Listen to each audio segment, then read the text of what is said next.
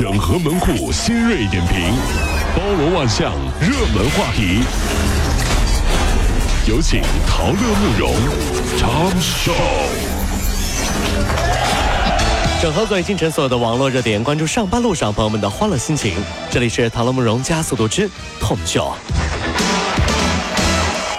近日，国家市场监督总管理局呢，就是对按摩器具啊进行了一个抽查，结果显示呢，五个省份有四十三家企业生产的四十四个批次产品是不合格，不合格率呢有百分之三十一点八，这质量还是不容乐观啊，有的甚至可以危及生命。部分的厂家呢，为了降成本，导致呢这个按摩电器呢会有漏电的隐患。嗯，比如说，呃，浙江丽水市日丰电器有限公司生产的脚足按摩器。就是问题最多的一个产品之一。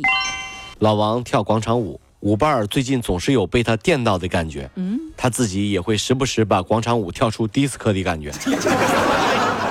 老王一直以为是自己啊，这个年龄大了之后呢，魅力也大了。后来才发现啊，是儿子送的按摩器漏电。就没事赶紧扔啊！蹦擦擦滋，蹦擦滋。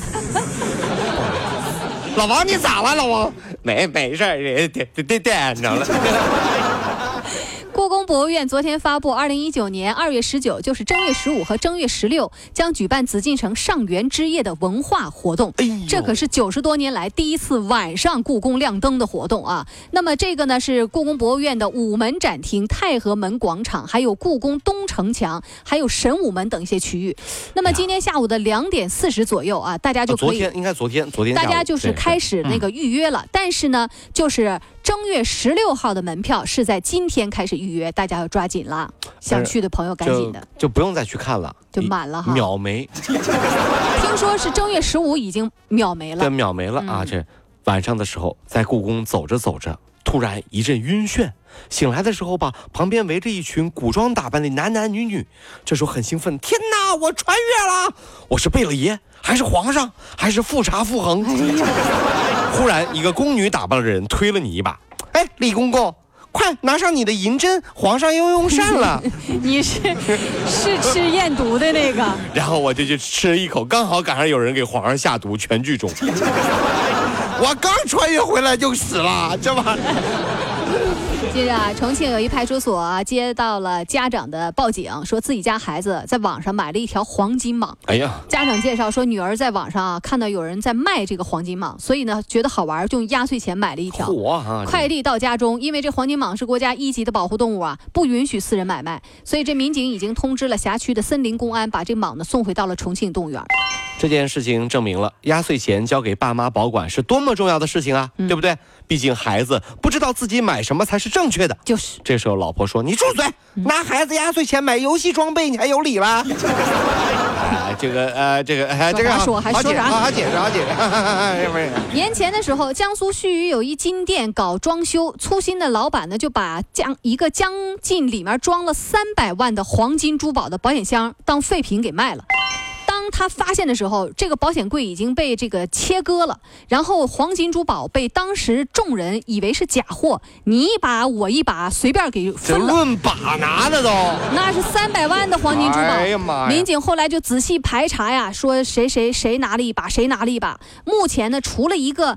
卖废旧钢筋的男子没有找到之外，其他的首饰都找回来了。我相信当时啊，一定有人有疑问，这不会是真的黄金吧？嗯，一定有身边人说，怎么可能？真黄金能这么扔了？假的，假的，不管了，拿了再说，又不会吃亏。所以这就是生活当中为什么这么多人会被骗子骗的原因。什么？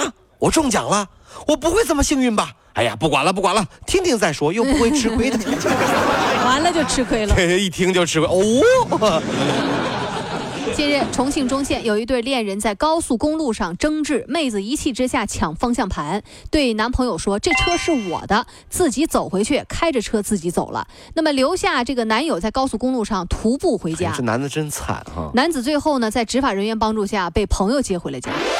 就是最近的，我不是说什么有地域性啊，就是我我听身边很多朋友说啊，说这个重庆姑娘好像脾气都是很火爆的。这这我我就不太了解，敢爱敢恨。就后来我了解了一圈了，是因为重庆姑娘长得都好看，所以脾气大。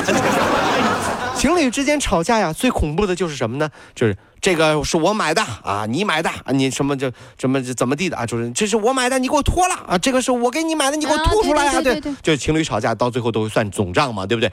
毕竟两个人在一起一定要明白一点，你的是你的，他的也是你的，嗯，不对吧这？嗯，啊，不对不对不对，我说错了，不对吧说错了不对是他的是他的，嗯你的也是他的，那也不行啊！哎呀，这也不对，你这玩意儿这小账算的哎，你。这这哎这逻辑不对哈，那不是，那那是 我的是我的，你的也是我的，是这个意思。不对吧？完了，打起来了啊！家与公司的直线距离有一千多米，你说这上班绕道将近一小时，对吧？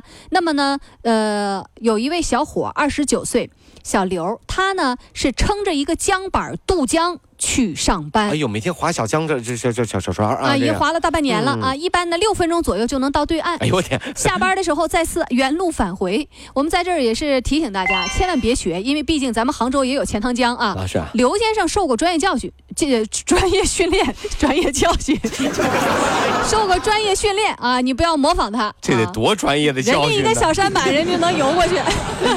每当四桥三桥一桥堵车的时候，我相信一定有人有这样的念头：我划船过去吧，估计时间也差不多了。嗯，没想到真的有人实现了啊！所以对于城市里有大江大河的群众来说，开发水陆两用小汽车是很有必要的。完了，这江也堵了。这多好啊！未来上班路上准备个网兜，过江的时候捞一条鱼，中饭都解决了。